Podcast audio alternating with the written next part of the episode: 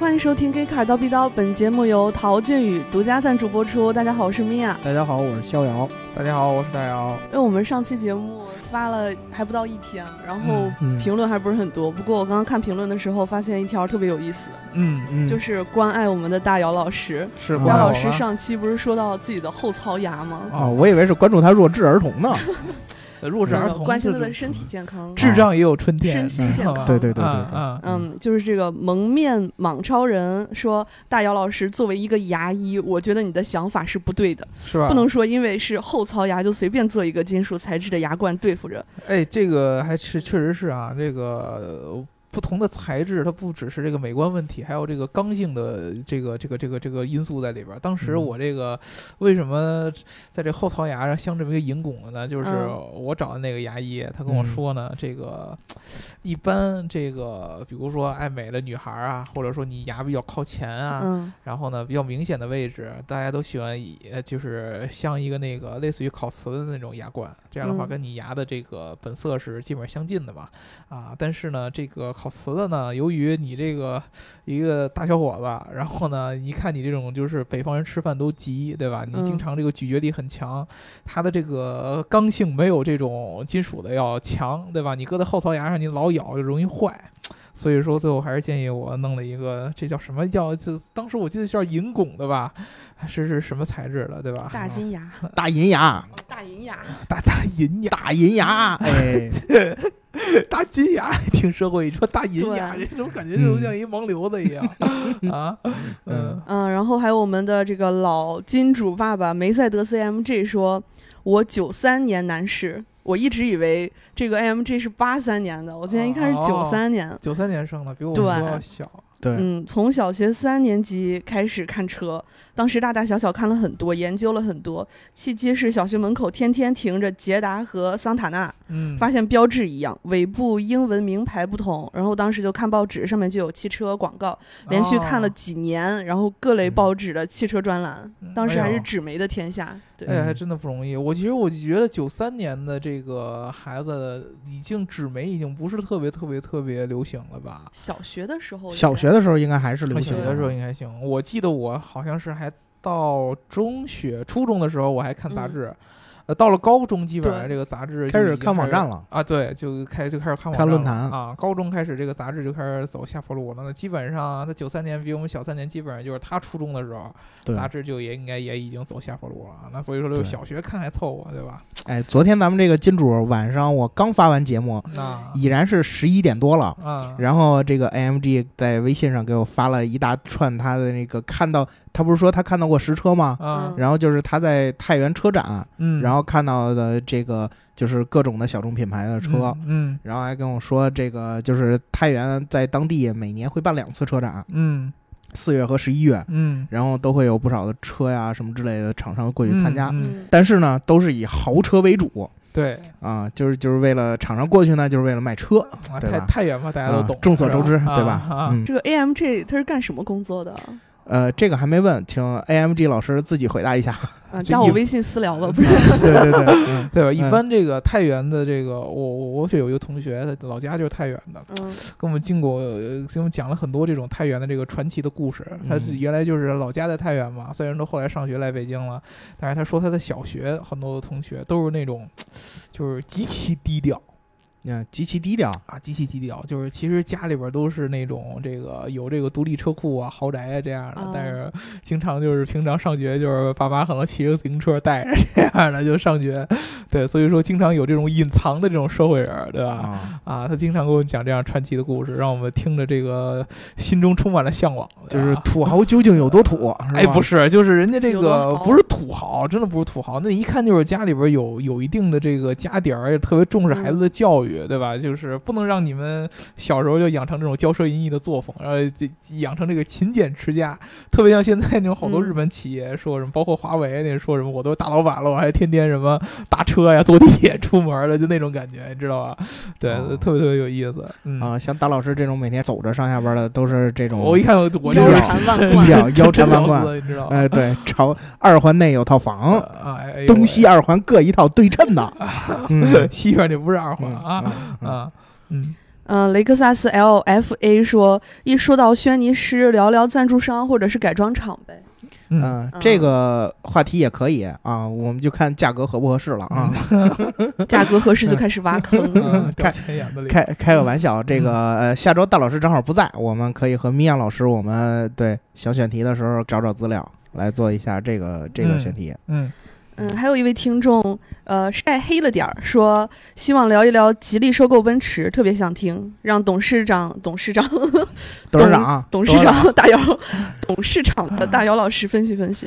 嗯这个这个其实吉利这个收购沃尔沃的股份很多都是金融上面的一些事儿，跟这个市场没什么太大关系。但是其实这两天大家都在刷这个事儿嘛，也也我们也是有一些观点的，就是呃从市场的角度啊，奔驰嗯前段时间有一个特别有意思的事儿，就是你们都知道的，他们在那个广告国外的某个啊，广告国国外的某个社交媒体上发布了一张图，对吧？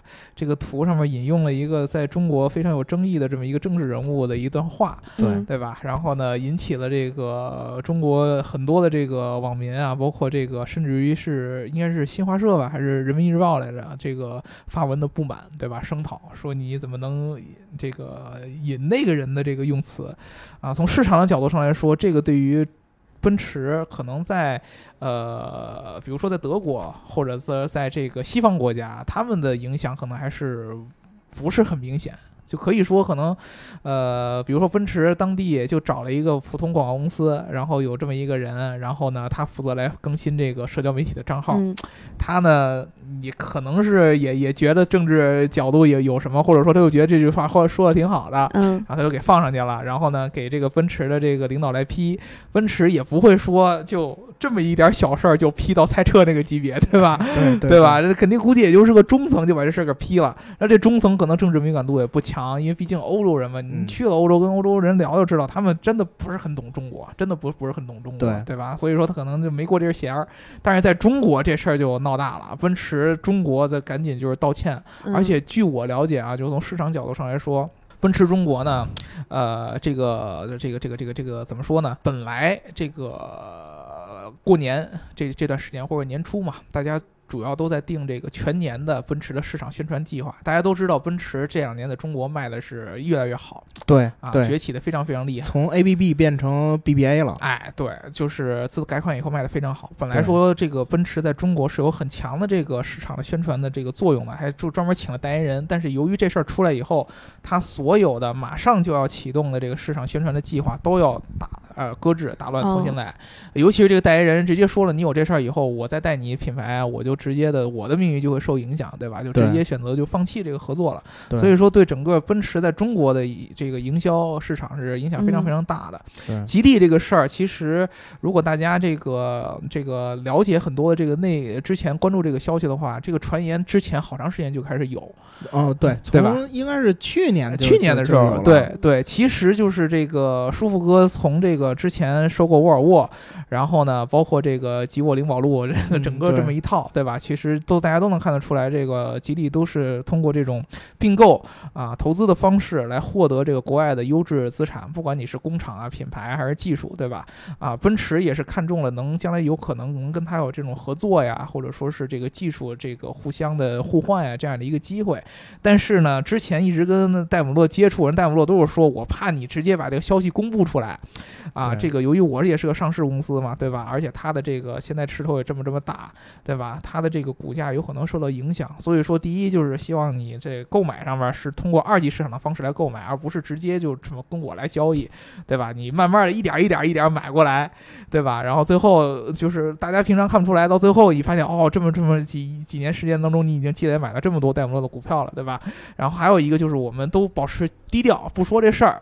我觉得其实这个呃奔驰最近在中国的这段时间，由于这么个原因，就正好给了舒服哥一个机会，就是他确实是这个人是有一点这个抓机会的能力的。之前这个买沃尔沃的时候也是，对吧？这个正好赶上福特当时这个最最惨的时候，把沃尔沃抛售从六十亿压到十十十十八亿好像十八亿，对吧？嗯这个现在奔驰这也是，就正好这个有这么一个时机，那奔驰肯定是我估计原先都不一定想要，就是说我直接能把这个吉利这事儿就承认出来，说我这个吉利成为了我现有的最大的一个股东之一，对吧？嗯但是由于出了这个中国的这个事儿，那么可能这个奔驰这个董事会对这个事儿的这个想法会有一定的改变。他觉得我这个时间公布一个我跟吉利现在的这么一个算是一个持股的这么一个关系，有助于这个中国人民对我对这个奔驰的这个认识有一步改善嘛。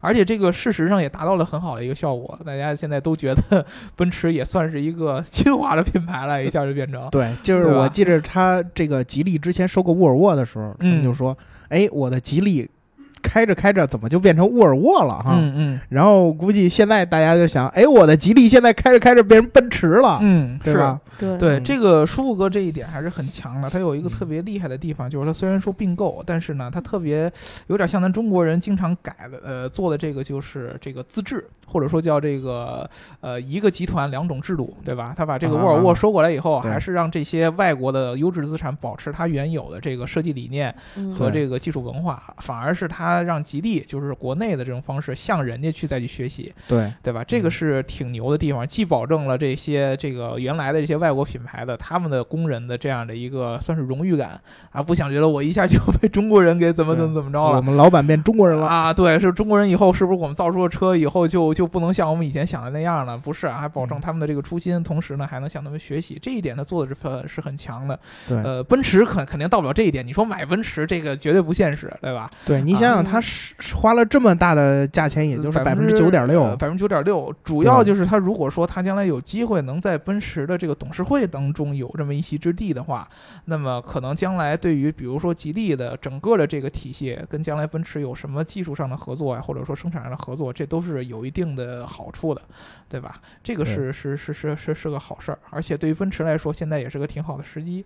对，呃，也我也就这么点认知了，再深的嗯就就不是我能解释的这个事儿了，对吧？对啊，米娅老师听完大姚老师这解释，是不是之前订那迈巴赫 S 六百又准备接着下单了，对吧？对吧？以后就是这个把这个奔驰这个吉利 S 六百，嗯，对，吉利 迈巴赫 S 六百，这个帝豪客啊，嗯，对，感谢我们大姚老师业余的专业分析。我说这对个你们这个老问我这样非常专业的。对对对，嗯，对，嗯就就强行强行秀了一波啊，啊对非常专业。啊，嗯，嗯，然后我们今天要聊的呃话题呢，就是我们这个陶俊宇金主爸爸让我们聊的铃木。嗯，哎让大姚老师开一下金口。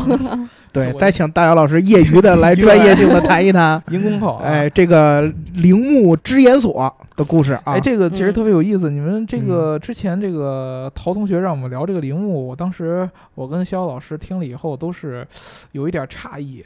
呃，因为其实说实话，这个铃木这个品牌啊，尤其是近几年，这个在国内，呃，其实它的这个这个这个这个影响力啊，尤其是在这个大的主流媒体上面，其实并不是很多，是很低调的一个品牌。反正尤其是在汽车上吧，啊，对，就是在汽车上啊，对是在汽车上。这个摩托是咱再单嗯说，对吧？对汽车上是很低调的一个品牌，啊、到咱们这个这种科技类的，那就更就少之又少了。对，对吧？嗯基本上就是你听不到的这么一个一个一个一一一一个品牌，你好歹说五菱还有个神车呢，对吧？对对，对，铃木这个东西根本听不到，所以说呢，我们也是这个自己也是先去学，做了很多功课啊，因为嗯你毕竟你说了都好像说好像让我们不聊一下都是金口难开了，对吧？这这嗯不合适，得嗯跟你聊一聊。嗯，对这个大家都知道，我们我这个比较适合讲一些历史故事，所以跟大家讲一讲历史故事。嗯啊，铃木这个品牌听起来就是一个人名嘛，就跟这个本田、丰田是一样的嗯啊嗯。它的这个也是日本的一个百年的一个老企业啊，啊工业企业嗯啊，创始人叫这这个铃木道雄，铃木道雄，对吧？铃木道雄这个名字听起来非常非常非常有气势，呃，一看就是想起来那种日本漫画里边那种很威严的那种大老头子，哎，对，就是那真的是大老头，还有点秃顶那种。哎人家那是武士的发型，知道吗？左边一撮，右边一左，对对对后边一左，然后前面啪粘到脑袋脑壳顶上啊来，，对知，道吗？这可能因为岁数大了，没有那么多头发往前粘了。人家年轻时候也那么粘，知道吗？人啊家也中间也剃光了，人家那个那个的。但是这个铃木道雄跟你们这想的这个不一样啊。嗯这个铃木道雄呢，生于这个一八八六年，啊，呃，一八八六年、一八八七年，哎，一八八七年应该是差差不多，我我记不太清了，反正是这个十九世纪了，对吧？对，这个、呃正好是什么时间呢？这个明治维新的二十年之后，对，哎，这个嗯时间点是非常非常有意思。就是我们之前其实节目当中有提到过，日本企业都提到过这明治维新，对吧？这个明治维新是象征着日本现代化工业的一个转折，对对，吧？从他这个之后呢，日本从由原来一个跟咱们古时候中国相似的这个特别封建的一个岛国的社会，转向了一个向西方这个呃工业啊，然后向他们这个资本主义社会啊去学习的这么样一个新的这么一个制度，由天皇到下边的这个企业家，再到平民老百姓，全部下令来改，对吧？包括这个姓氏。这个这个那会儿天皇就是日本人以前都是没有姓的，天皇平民没姓，武士有姓。啊，对，就老百姓嘛是没姓的，就贱民是没姓的，对对武士和这个原来的大名就贵族是有姓的。这个明治维新也是天皇颁布了这个叫苗字必称令，对吧？嗯，对，啊，就老百姓必须自己给自己起姓儿，但是铃木这个姓是有典故的。铃木这个姓最早可以追追呃追随到这个呃古日本的时代。啊，是跟这个嗯祭祀有关的这么一个职位的一个姓氏啊，是持哦这个木的法器，所以说陵墓嘛，啊对吧嗯就跟我们原来的司马，哎，对对司空，呃，对，有点这啊种感觉。后来这个姓成为了日本的第二大姓，为什么呢？就是因嗯为这个，这个日本战国时代特别著名的这个德川德川家康，他啊下边有一个家臣是铃木姓啊，啊由这个原因，这个铃木在日本就传开了啊。嗯这个铃木呃，在这个，所以这个铃木这个姓确实是一个大姓儿。这个为什么要讲这个？后边会跟大家有这个具体的描述。嗯铃木这个道雄这个人呢，其实是呃，并不像我们说的是特别多么多么多么多么的威武威严啊，出身什么什么显赫呀、并不是。他生在这个日本特别小的一个这个叫做静冈县。啊，这个静冈县不是这个南葛中学吗？对，然后嗯它下边有一个小市叫滨松市啊啊，啊，这个地方最出名什么呢？就是种棉花。啊嗯，他家的这个周围有大片大片的这个棉花地啊，是这个这个日本算是当地的一个特别著名的棉产之乡啊，所以说呢，他从小就是在这个棉地周围长长大的，每天嗯就是跟在他妈后边去这个采棉花啊。当时看着他妈非常非常辛苦啊，你知道采棉花然后织布这是非常辛苦的一件事儿。然后呢，他从小呢就是受这个家庭家业的熏陶呢，就对这个棉花这些工作特别特别感兴趣，因为家里就是干这个的。嗯啊，正好嗯赶上这个当时明治维新之后，这个日本大肆的去提倡这个工业化。大家知道，这个当时这个十九世纪末的时候，这个这个工业化其实在欧洲兴起啊，最主要的这个工业的最开始的起起地儿就是在英国，英国的这个纺织工业。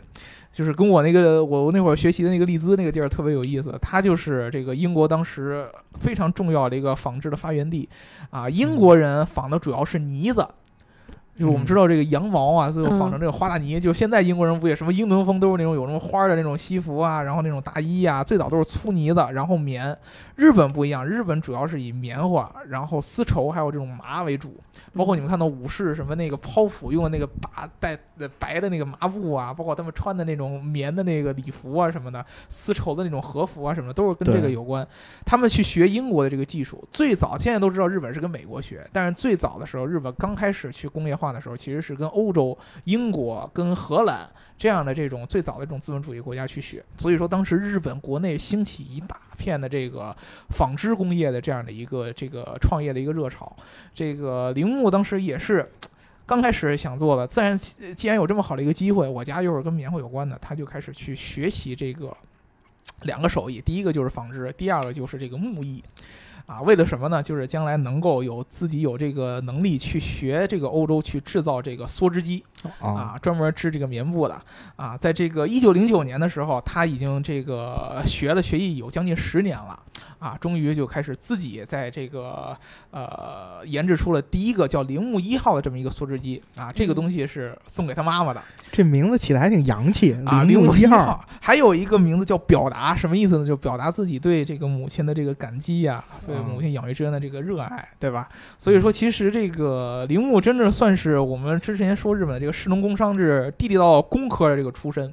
嗯，就是职人，对吧？就是工匠、匠人啊，匠人，对这个出身的，对吧？所以说呢，他其实最开始就是做这个梭织机的。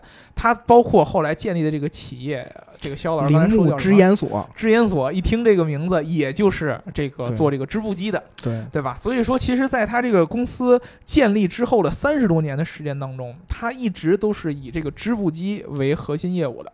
但是呢，你别看这个织布机现在看起来是挺小的一件事儿，现在你一般人不是那种纺织厂，你根本见不着这东西。嗯，但是在当时，这个在日本乃至于在全球都是特别重要的一个工业制品，就跟咱们现在那种那种工业就是那种机器一样，嗯对？吧？是非常重要的一个机械。铃木在这个领域非常非常的厉害啊，申请了上百项的这个专利，而且呢，它的这个织布机呢也是这个市场占有率非常非常的高。对，而且日本当时有这么一个这个算是一个社会的这么一个常态，大家可能之前听我们聊什么本田也都说过，之前也有这样类似的这样，Toyota 也是直言这个行业起家，对对对，都是这种类似的。但是呢，当时日本其实尤其是做职人的这个家庭，都有一种理念，就是我们要专精于一个领域，一直做下去。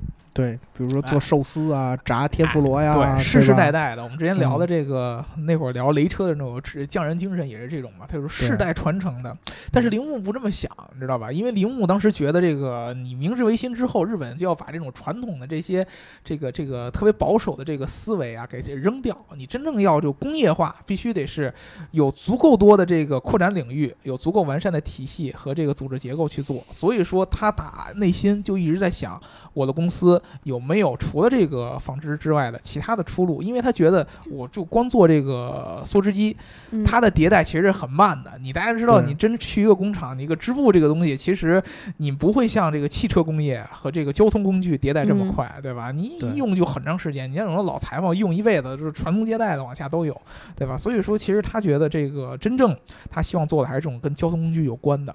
所以他其实在这个二战之前，就太平洋战争爆发之前，他就已经开始去着手去琢磨摩托车和这个汽车的这样的一个制造方案。他当时去英国还买了这个奥斯汀七，对吧？自己去反向研发，去琢磨怎么弄这个车，嗯包括去研这个他自己的这个女婿啊，帮他这个一起去做这个呃摩托车的雏形，就是在这个自行车上加上这个发动机。嗯，嗯，对吧？啊嗯，但是这个确实是这个二战期间影响了他这个造这个汽车的这么一个这个这个这个计划。因为二战的时候，铃木是一个地地道道的民营企业，跟我们之前说的很多有军工背景的这个日企是不一样的。他在二战当中没有什么太多的这个军工的这样的一个背景啊，一直到这个战后啊，这个一九五四年、五五年的时候，这个铃木终于可以开始继续他的这个造车的梦想。到这个时候，他才正式的开始这个做了这个铃木的现在这个汽车的公司。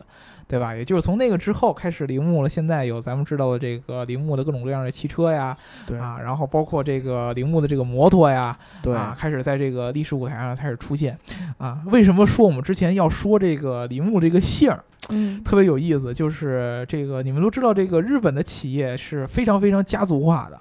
对啊，你包括你现在看丰田，他的这个出来说话的领导还是丰丰田田章男，对吧？还是这个丰田家族里头的人。但是这个人，呃，铃木家是特别有意思。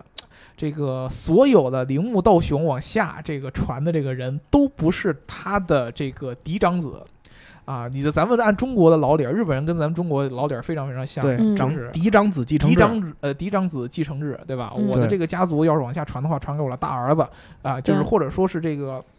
最大的男性继承人，所以这个确实有点这个种族的这个不是性别上的这个这个不平等啊，但是确实是这个传统的概念。但是呢，可能某种原因，这个铃木道雄这个膝下就没有男丁，啊或者没有合适的遗传学问题，男继承人，就故意老生闺女，对吧？所以说他往下传的这个都叫什么叫续养子？什么意思？就是我他我女婿。嗯哦，然后日本，你知道这个日本的传统观念当中，就是当这个女孩子嫁给一个男这个男生之后，你嗯应该去随这个夫姓的。啊，对，改名改啊，姓，改改改夫姓的，就是比如说你你老公叫中村，你之后也也叫中村，嗯对吧？你老公叫全养，你就叫全养，对吧？嗯 养狗就养狗，对吧？？但是这个有一个不一样，就是从日本古时候武士阶层遗传下来的，就叫嗯我们中国人就叫倒插门女婿嗯啊。因为古时候日本的时候呢，只有这个贵族武士阶层，肖老师说的才配称姓，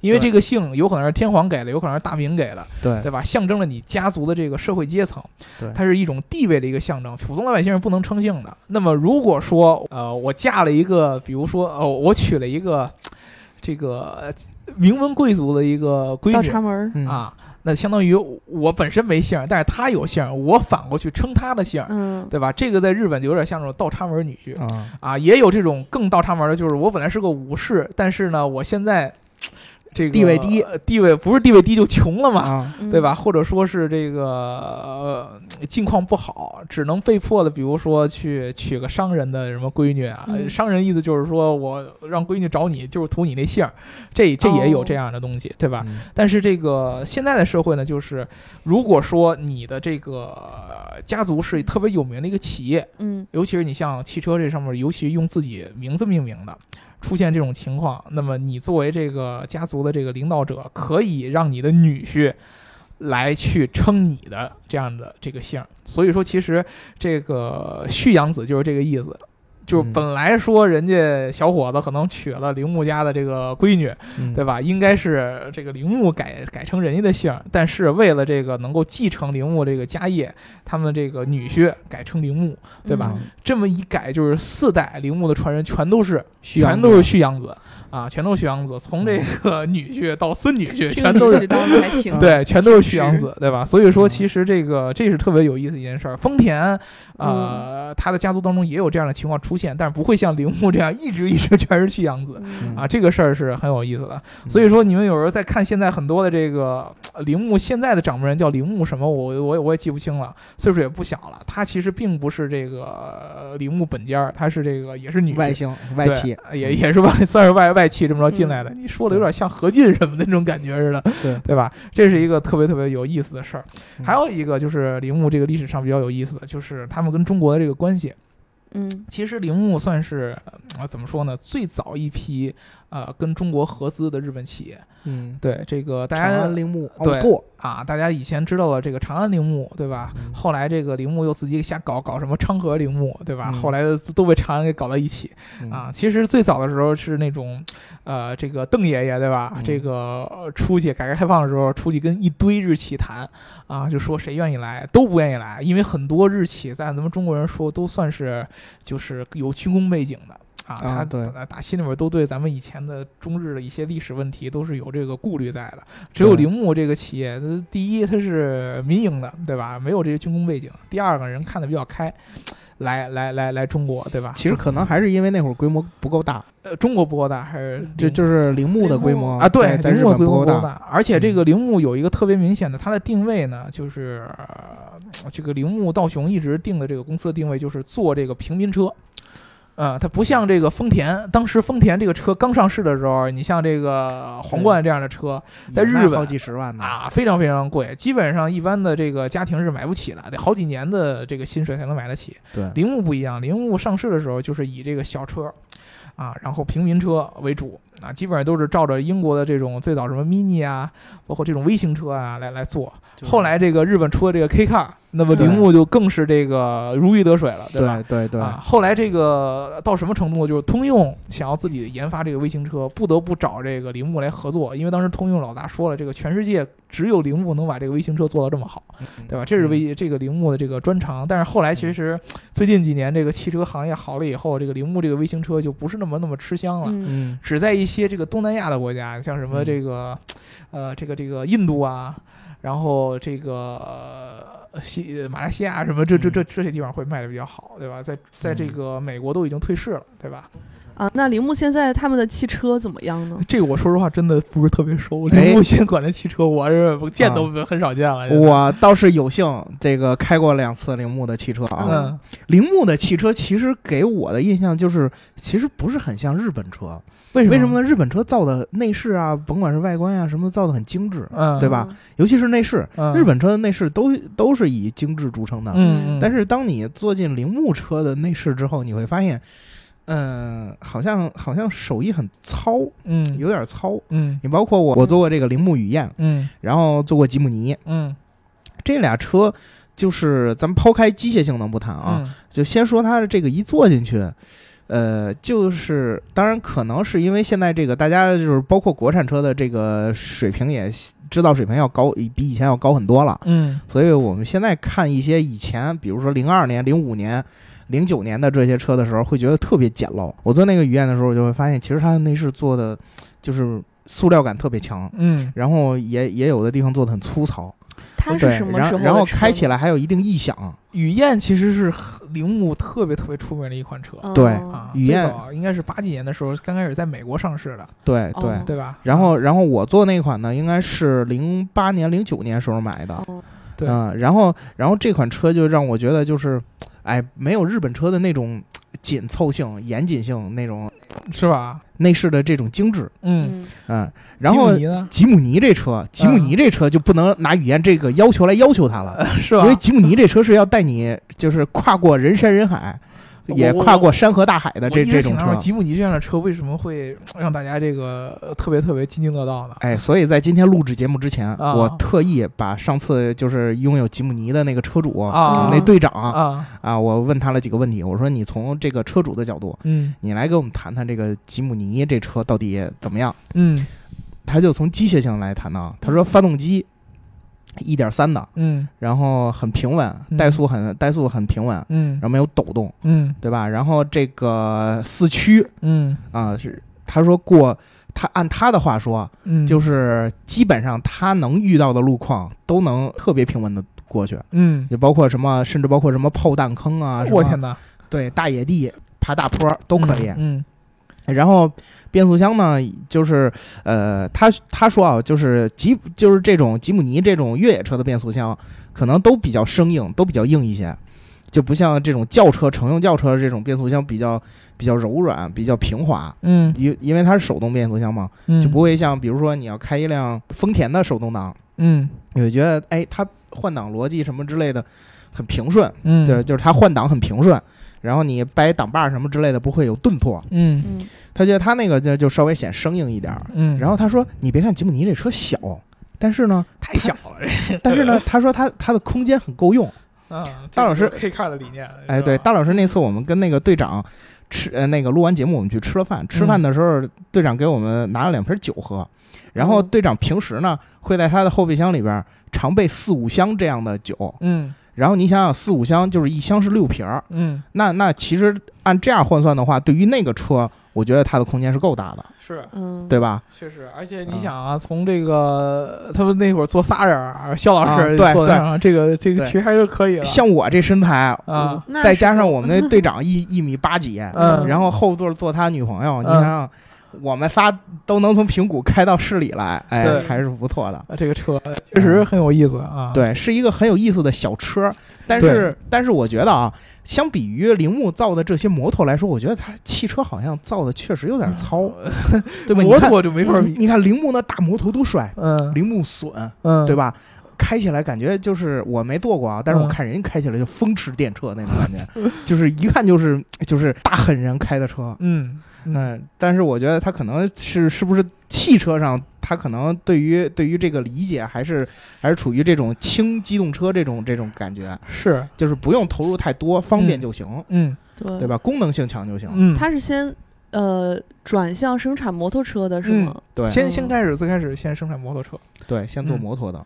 而且他还参加过很多那种就是摩托车的赛事，我知道。哎，嗯对，他是可以算是和嗯雅马哈呀、什么杜卡迪呀这这些杜卡迪也到不了的吧？杜卡迪都到不了啊，那就是反正就跟雅马哈吧。呃，算是齐头并进还还还是有这个日本的这个摩托车还是以这个其实大众化为主，对，杜卡迪那种已经算这个奢侈了。豪华级的了吧？就跟嗯就跟 BBA 跟丰田你不能算在一起啊。但是铃木呢，大摩也有贵的呀，啊是是，对吧嗯也有特别狠的。嗯，你像日本这几个造摩托车的，咱们如果说造汽车的啊，数前五肯定数不到铃木，啊，对吧？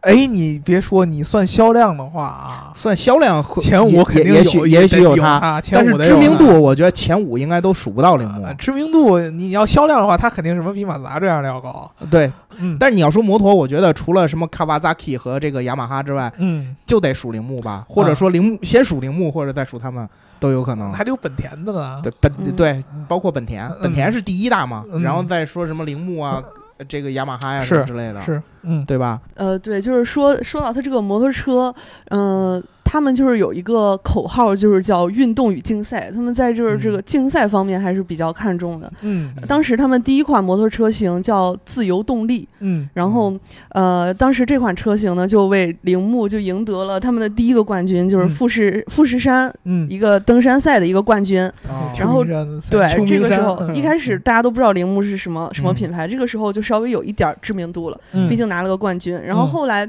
又在一次参加就是呃浅间火山嗯登山赛的一个过程中呢，嗯然后他们就。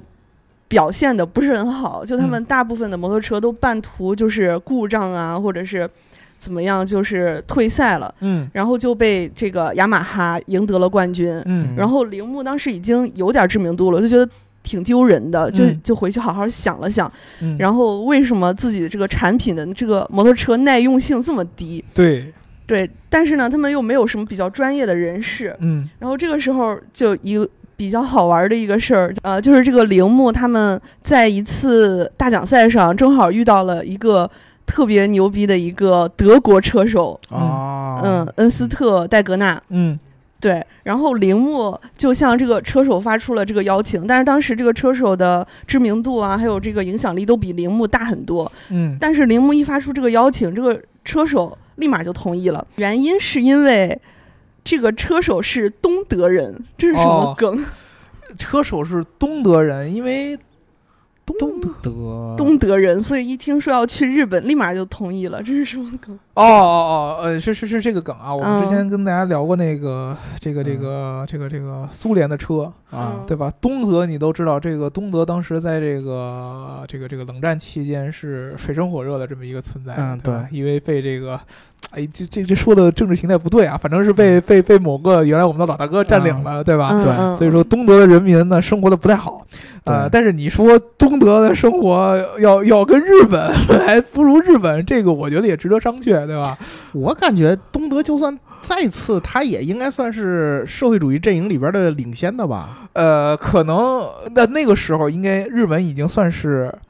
已经算是这个亚洲当中很主要的一个经济力量了，对吧？嗯？嗯，啊，能从这个东德当时的这个魔爪当中解脱出来，嗯对？吧？能够去到日本这样的已经欣欣向荣的一个经济发展国家，应该是嗯对于一个老德来说是挺高兴的一件事儿，对，对吧？我去不了美国，去不了英国，去不了法国，对吧？我还能去日本，对吧？嗯啊，对，然后他一去铃木之后，铃木的这个知名度啊，这个曝光率、影响影响度什么就大大的增加。嗯是不是有点像？如果哪天这个汉密尔顿啊，啊去了吉利的车队，是吧？那啊汉汉密尔顿现在应该还也算是在吉利的车队，也算是嗯对。那 那英国那是怎么了？那你告诉我啊，对吧？我们出租已经卖给吉利了，是吧嗯？对，啊，嗯对，这就也算一个他们这个历史上一个小转折。嗯啊，也就是说他他从这个时候摩托车就迅速崛起了。对，啊啊，又又跟跟德国是有关系的，啊对吧？对，东德啊，东德，东德，跟东德嗯那也嗯是德国，对吧？其实这个铃木这个公司啊很有意思，就是它其实在这个日本。呃，别看它这个名声不大，但是它其实嗯在海外当中一直是有各种各样的运作的啊，嗯跟这个通用、跟大众对都有过这个非常非常深层次的合作。之前呢，特别有名，最早就是通用帮助它这个进入这个北美市场，因为这个嗯通用做小车不行，找铃木来帮他，对吧？嗯对后来这个在零九年的时候，跟大众也是这个合作，双方说是要这个互相做这个技术支持，尤其是帮助这个，因为铃木我刚才说了，在印度这些市场卖的很好，在大众这样的品牌在日日印度什么基本卖不出去，你知道吗？嗯所以说这个大众也是希望通过跟铃木的合作，这个拓展自己在这个呃东南亚的这样的这么一个市场，对吧？嗯但是但后来就是出现了一个问题，就是这个铃木和德国人的这个企业文化是不合的。曾经的伙伴现在不合了。大众是吗？是哎，对对，这个这个这个这个确实有意思，因为你仔细看啊，铃木的这个，你刚才就是你们两个也问了这个问题，为什么他做的车一直都是这个感觉，对吧？嗯因为这个是跟他们这个呃家族传下来的这样的一个经营理念是相似的。嗯啊，他们家族这个理念就是极其的要这个经营方式要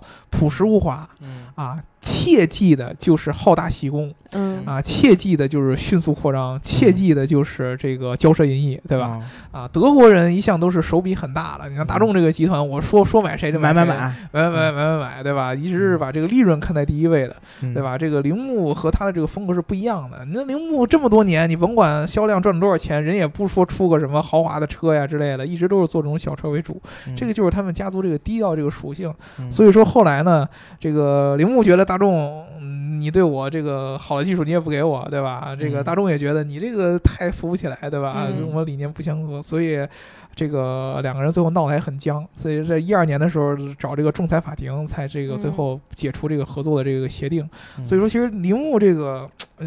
这个这个经营理念，在尤其在汽车上啊是非常非常非常，呃，有个性的这么一个公司，跟现在咱们动辄的就好多企业就讲什么远大的这个志向啊嗯。啊，什么这个集团式的布局啊是不一样嗯，他们就是一直是做这种小车啊，这个平民车嘛平民老百姓的平民车啊，对嗯你包括这个价格，嗯。吉姆尼这车就十五万吧，对，吉姆尼也很便宜。呃，，对，吉姆尼，嗯。而且吉姆而且尼进这几年啊哎吉姆尼这几年还被炒起来点儿啊，对，炒起来点儿，对吧？对吉姆尼是进口啊，吉姆尼是，呃，对吧？而且进口的，您十几万买个进口车，这是嗯 是什么感觉，对吧？对，所以说这个呃，确实这个铃木就是这么一个级别，这也是为什么我们平常对它的印象不是很深，对吧？对嗯，对，呃我们主要聊了嗯铃木的摩托车，我觉得是汽车也稍微我们主要聊了铃木的见纺织业，呃，对，这个确确实是，人啊我说嗯。车上确实，哎，还有北斗星。啊，北斗星，嗯对嗯这个 K car 我们仿的啊。提过好多北斗星，对，嗯，然后我发现这些就是人家干成家族企业的这些人物，一般都是有一个时代、一个背景、一个契机在里面，人家就干出家族企哎，业。真的是这样，嗯这个嗯汽车工业一定是跟你这个当时的这个大时代有关系的，得有机遇才能做得起来。对，啊，不是说你真的说怎么着做出个产品就能牛了，嗯。对我们这个时代有没有什么契机可以做出一把舒舒服哥嘛，对吧？舒这个这个，哎，大家如果有兴趣的话啊，有时候我们可以跟大家专门讲一期这个舒服哥的发家史。嗯，哎，对我们吉沃灵宝路大神，你是不是又该给我们？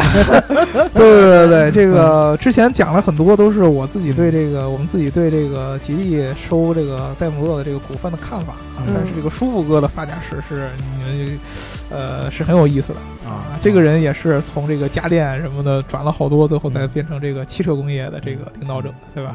嗯，大家有兴趣可以啊，这个点赞、打赏和评论啊，嗯。把自己的名字改成李书福，然后给他们打赏，对吧？嗯。我们吉沃灵宝路大神就可不用改名了，嗯嗯。你一打赏我们就知道该聊什么了。嗯是对，谈好价格，我们啊下期节目就可以开始聊这个。嗯。好好，嗯，行，那欢迎给我们点赞、打赏加评论，点赞、打赏加评论，点赞、打赏加评论。那我们今天就聊到这儿，拜嗯拜。拜拜。